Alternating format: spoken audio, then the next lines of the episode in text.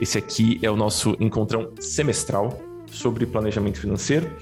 Todo semestre a gente faz dois encontrões. Um para autônomos, a turma que trabalha por conta, e outro sobre planejamento financeiro ou algum tema desse universo do planejamento financeiro. Vamos lá. Deixa eu contar para vocês a, a minha relação com essa história toda, né? O meu interesse pelo tema e o motivo de eu estar aqui nessa salinha junto com vocês é porque esse tema sempre me interessou, sempre me, me, me, fascinou, de certa forma. Então, e a minha investigação sobre esse tema foi muito em primeira pessoa. Eu comecei essa história toda tentando entender o que funciona para mim. E eu comecei a buscar o que funciona para mim porque eu fiquei um pouco atordoado. Eu cresci numa família de classe média baixa. Eu cresci no Brás. Os paulistanos certamente vão, vão conhecer. É um bairro de, de classe média baixa de São Paulo. Legal. E eu comecei a trabalhar. Eu arrumava computadores. Né? Sempre muito bom com tecnologia. E é meu principal gargalo de gastos hoje. Eu adoro comprar essas tranqueiras tecnológicas. É, é onde eu perco meu tempo ali e gasto meu dinheirinho. Legal.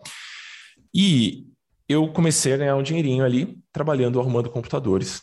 E na época eu ganhava o salário mínimo da época, que era 430 reais, quando eu comecei a trabalhar. E aí o dinheiro ficava apertado, obviamente, né? E eu comecei a pensar, gente, quem não estiver falando, deixa eu pedir para deixar no mudo, só para gravação ficar gostosinha de escutar depois. Eu ganhava 430 reais e eu ficava pensando assim: quando eu ganhar mil reais por mês, ou seja, mais do que o dobro do que eu ganho hoje, com certeza vai sobrar muito dinheiro. E aí, quem dá uma risadinha, eu vou saber que se identifica com a minha situação. E aí, eu comecei eventualmente a ganhar mil reais e não, não, não sobrou muito, muito, muito dinheiro. Legal. Aí eu comecei a falar, não, mas quando eu ganhar dois mil reais, aí sim vai começar a sobrar muito dinheiro. E eventualmente eu comecei a ganhar dois mil reais por mês.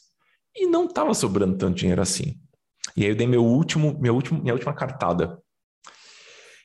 Quando eu começar a ganhar três mil reais por mês, que era mais do que minha mãe ganhava na época, minha mãe é professora de, de escola, né? De, de pequenos. Quando eu ganhar 3 mil reais por mês, aí sim vai começar a sobrar. Eventualmente eu comecei a ganhar 3 mil reais por mês e não sobrava. E não sobrava. E aí eu falei, bom, tem alguma questão muito, muito, muito interessante acontecendo aqui. Porque por mais que eu saiba o que eu tenho que fazer, muitas vezes eu não consigo fazer. O que é um negócio muito doido. Porque eu sou um cientista da computação de formação. Eu sou uma pessoa de exatas. Eu estou acostumado a entender que se eu fizer isso, isso e isso, eu vou chegar aqui. E se eu souber o que eu tenho que fazer, eu vou fazer. Mas eventualmente eu não faço. Acontece com vocês também? Levanta a mão de verdade com quem acontece. Beleza, estamos todos aqui de mãos levantadas. Quando que. Sabe aquele momento que você fala, parece que a sua cabeça explode você fala, meu Deus do céu, é por aqui que eu vou. Esse momento, para mim, foi quando eu entrei em contato com as ciências comportamentais em específico com a psicologia econômica, que é uma das áreas da psicologia, das ciências comportamentais, que tenta entender o nosso comportamento com relação à grana. Tem dois autores que eu amo de paixão.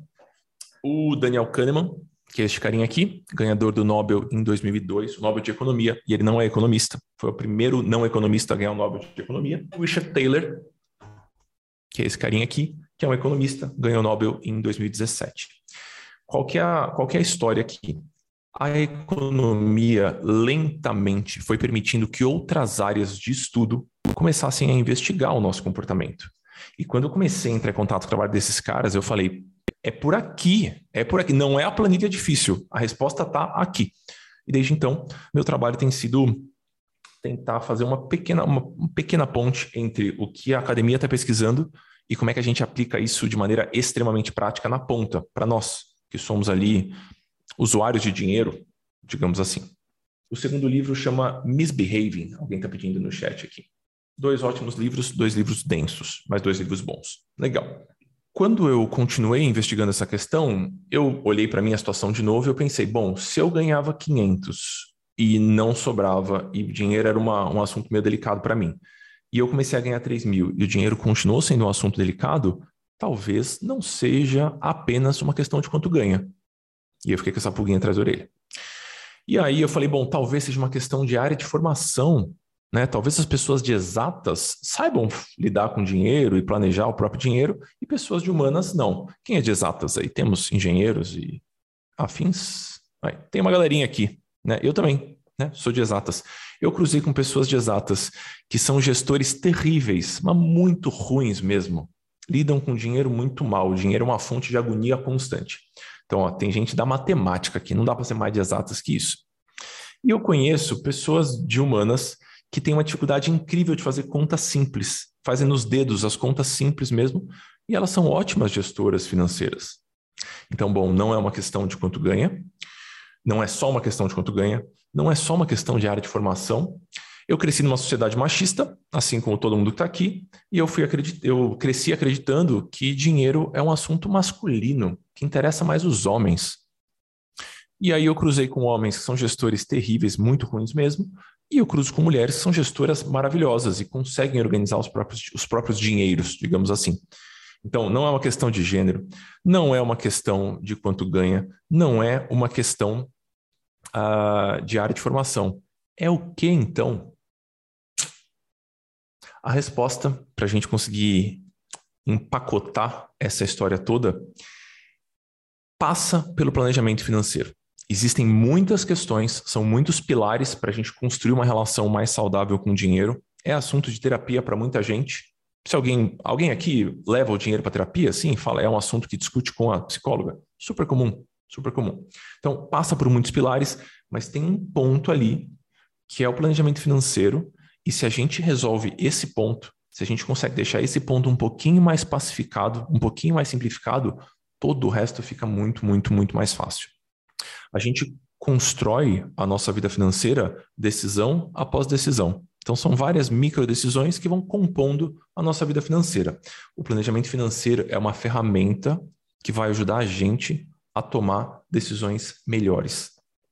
Planejamento financeiro não é uma planilha colorida.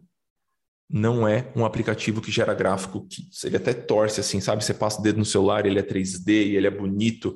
Não é nada disso. Não é nada disso. É uma ferramenta que vai apoiar a nossa tomada de decisão.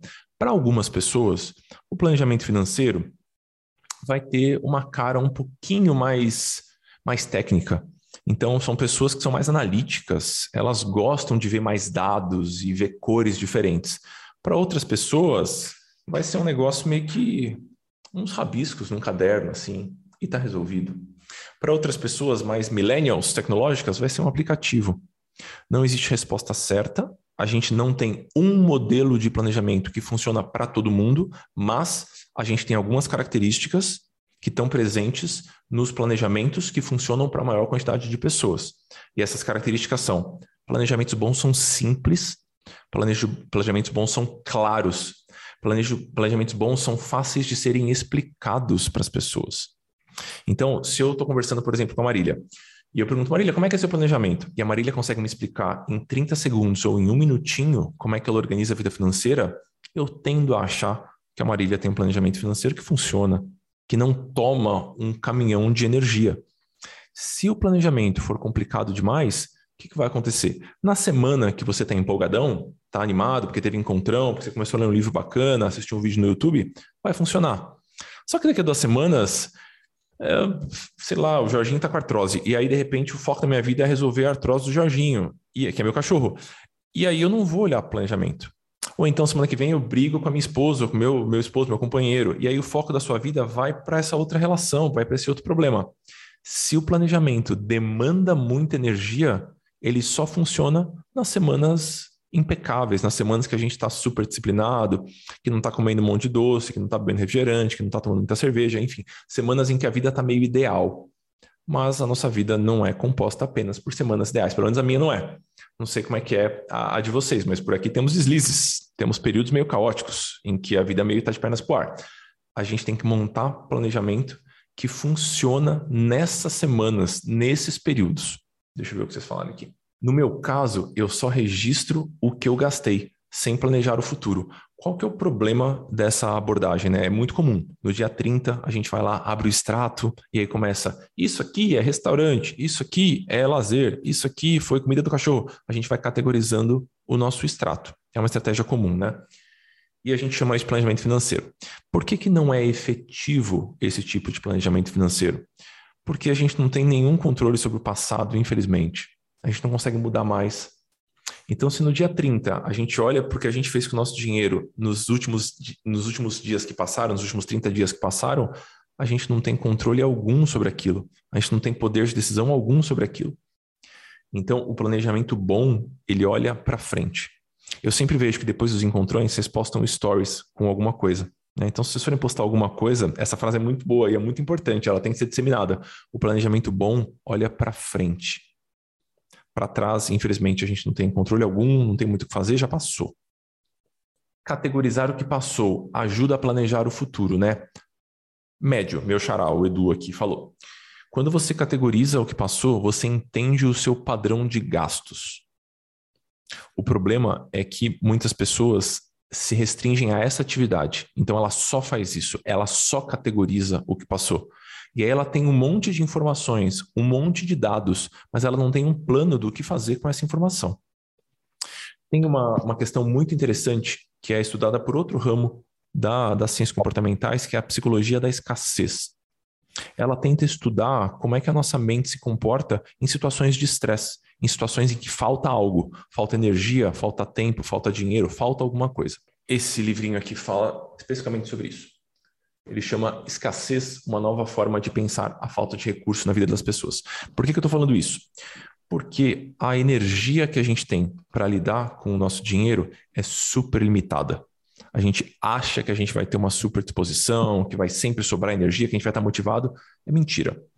Então, a energia que a gente tem para lidar com dinheiro vem do mesmo balde onde está a nossa energia para lidar com as nossas relações, com o nosso corpo, com tudo. Então, se você gasta essa energia com a atividade errada, com a atividade que não te dá o maior retorno possível, vai faltar.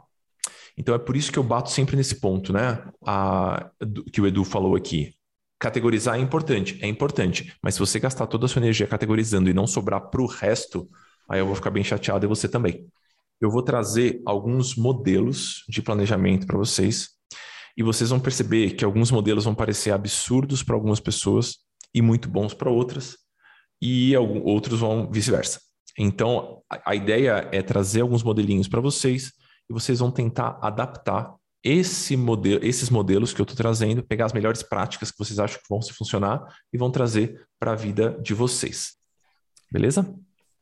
Joia, vamos lá. Eu vou trazer o primeiro exemplo de planejamento aqui. Eu vou usar os nomes de vocês aqui. Vamos pensar, pegar o Igor de, de cobaia aqui. Vamos pensar no planejamento do Igor. O Igor tem um salário. E o salário do Igor é 3 mil reais por mês. Beleza. Estou chutando aqui, são dados fictícios. E aí, o Igor vai fazer o seguinte planejamento. Assim que o salário dele caiu na conta, assim que o salário dele caiu na conta, ele vai transferir um pedaço desse salário para uma outra conta uma conta digital, por exemplo, porque ele recebe no Itaú ou no Bradesco, qualquer banco. Ele vai transferir um pedacinho desse salário para uma conta digital, do Nubank, do Inter, qualquer outra, qualquer conta que vocês queiram. Legal. Então ele recebeu 3 mil, transferiu um pedaço desse salário para uma conta digital. E aí ele pagou as contas fixas. Então ele fez esses dois movimentos. Recebeu o salário, transferiu para uma conta digital, pagou as contas fixas. E aí, a partir de agora, ele sabe que ele vai poder utilizar para os variáveis, para os gastos picados do mês, o dinheiro que está nessa conta digital. Esse é o planejamento do Igor. Tudo o que ele faz é receber o salário, transfere um pedacinho para os variáveis, que é os picadinhos que ele vai usar durante a semana, e o restante ele usa para pagar as contas fixas. Ele não faz planilha, ele não anota nada no caderno, ele não categoriza gastos. Tudo que ele faz é separar um montante para os variáveis da semana e os para as contas fixas. É um planejamento que, na minha opinião, é muito eficiente. Porque se você quiser observar quanto você ainda pode gastar, é só você bater o olho nessa outra conta. Porque ele é muito simples, né? E porque a gente consegue acompanhar muito facilmente. Beleza? Recebeu o salário, transfiro para uma conta digital, pago com as contas fixas, transfiro para uma conta digital. Legal, funciona para algumas pessoas. Outra modalidade de planejamento aqui, e eu vou, vou falar isso aqui com muitas ressalvas, porque eu tenho certeza que muitas pessoas adoram essa modalidade e ela é um pouquinho perigosa. Quem der uma risadinha, eu sei que vai estar nesse, nesse lugar. Recebeu o salário, não faz nada com o salário e concentra todos os gastos no cartão de crédito.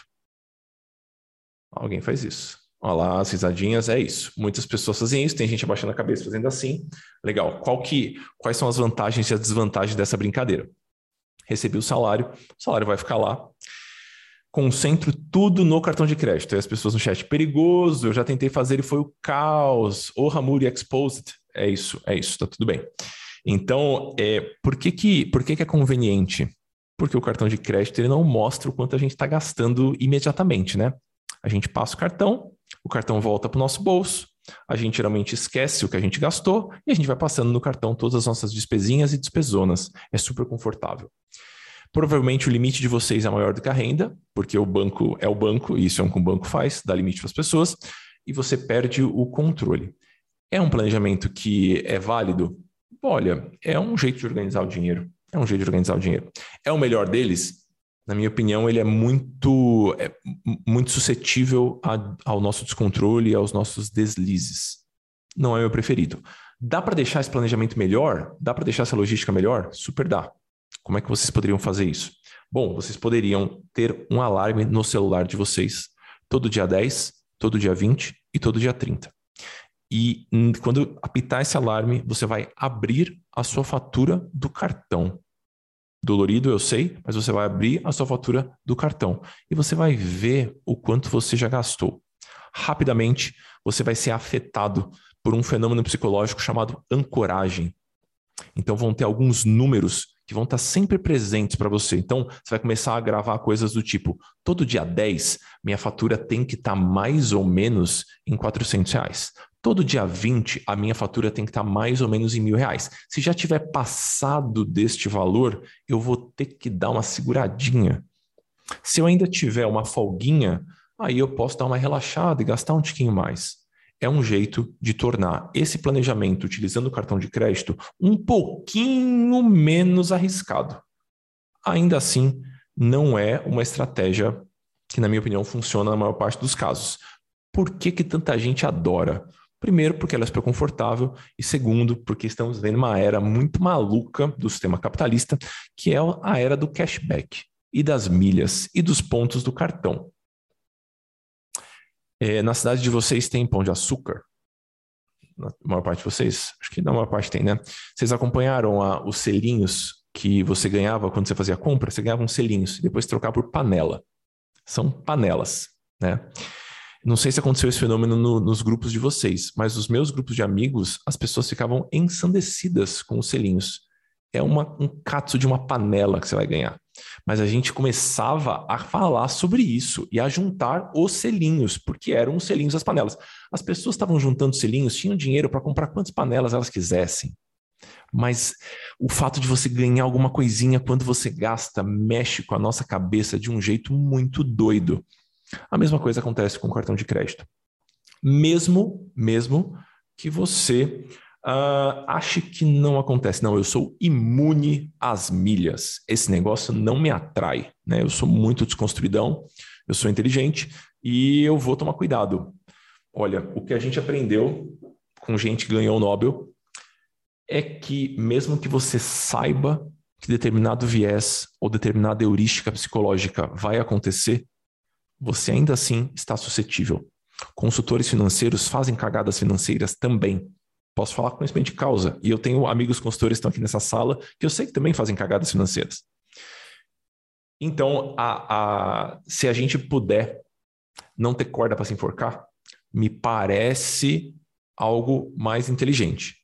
Mas se você quiser usar o seu cartão de crédito, se você fizer questão porque você gosta por qualquer motivo, minha sugestão é que você tenha alarmes semanais ou alarmes a cada 10 dias para você olhar a sua fatura. Beleza? E é muito legal porque cada pessoa ela vai sendo atraída por alguma recompensinha. Estou vendo ali a Luana no chat. As milhas não me atraem porque eu viajo de carro, mas o cashback sempre me chama. Sim, acontece. Acontece. E é por isso que tem tantas modalidades de recompensa nas empresas de cartão, porque cada modalidade vai atrair uma pessoa diferente. Dúvidas de vocês sobre essa história? Nunca usei o cashback? Essa é a minha situação, só consigo comprar algumas coisas parceladas, tipo computador. Veja, Kessler, uma coisa é você utilizar o parcelamento para conseguir fazer compras e ganhar acesso a algumas coisas. Outra coisa é você utilizar no dia a dia para tudo.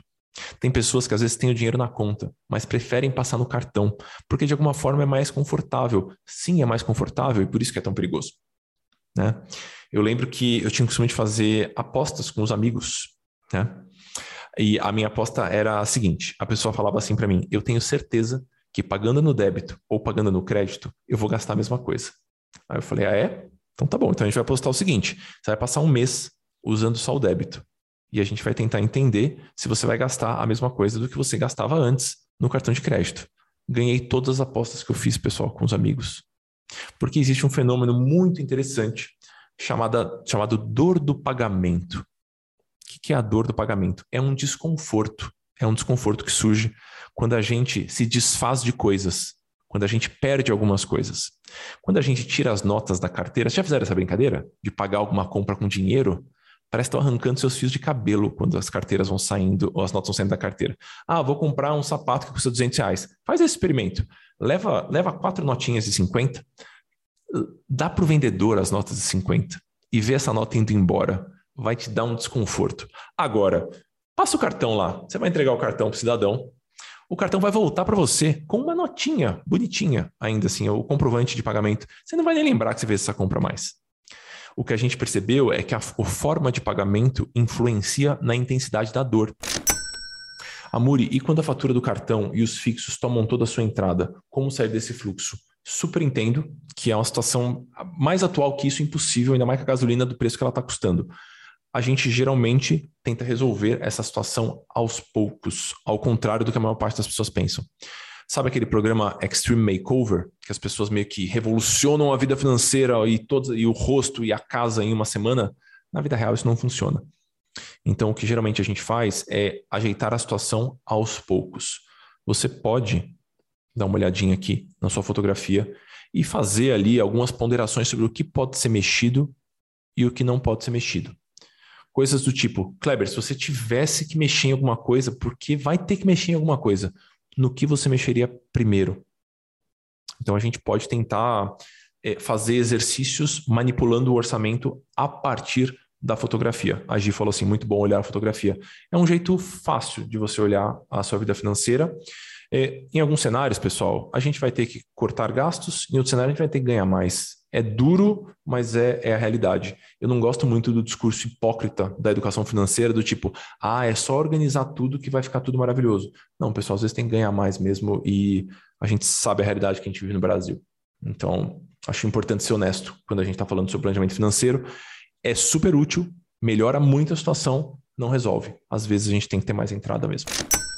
A Muri, no caso de quem é frila e não tem salário fixo, como se organizar da melhor forma? É uma outra discussão bem grande, Camila. Dá até para escrever um livro sobre isso, sobre a história dos autônomos, mas um jeitinho simples assim de, de você começar com essa brincadeira, né? Se você é autônoma, você não vai ter salário. Mas você tem a sua vida financeira comum, né? Normal, cheia de, de coisas que vão acontecendo, inclusive variável da semana. O que você pode fazer, vamos supor que você é professora de inglês, você dá aulas particulares, né? Você vai receber do Rafael. E aí tem aqui 300 reais que o Rafael te paga. Além disso, você vai receber também da Júlia, mais 300 reais que a Júlia te paga. E vai receber também da Muri, que vai pagar 300 também.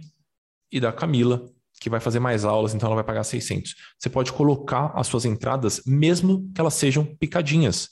E aí você vai colocar essas entradas nas respectivas semanas. Vamos supor que a Camila vai pagar só na primeira semana do mês seguinte, na primeira semana de abril. Então você vai tentar posicionar essas entradas da melhor forma. Eu gosto bastante de destacar o que é entrada porque facilita a visualização. Talvez, talvez vocês não vão aplicar nada do que a gente conversou aqui. Porque seres humanos, eventualmente, vocês vão ficar cansados, talvez não vão fazer nada do que a gente conversou. Tá tudo bem, eu não vou ficar chateado, a gente vai continuar sendo amigo, mas talvez tenha espaço para vocês fazerem uma coisinha só, para escolherem uma coisinha só para fazer. E aí eu vou tentar deixar claro para vocês qual que eu acho que é a melhor coisinha para ser feita. Qual que eu acho que é a mais eficiente? A que vai deixar vocês mais felizes daqui a cinco anos. E a coisinha mais eficiente que vocês podem fazer é agendar uma transferência recorrente para uma conta poupança ou para um investimento básico. uma transferência automática do valor que for. Qual que é a brincadeira aqui? A gente vai agendar essa transferência e aí todo dia 30 ou todo dia 5 ou todo dia 10 o dinheiro vai desaparecer da nossa conta corrente e vai para essa reserva que a gente está construindo de maneira automática. Porque daqui a, um, daqui a 45 dias, ou sei lá, no dia 30 de maio, ou no dia 30 de junho, ou no dia 30 de dezembro, vocês não vão lembrar disso mais. Mas de repente vai ter uma reserva que se montou lá. Da mesma forma que você esquece alguma assinatura no seu cartão de crédito, que fica caindo todos os meses lá, você vai esquecer que você fez esse negócio. E você vai ficar loucamente feliz quando você encontrar de novo.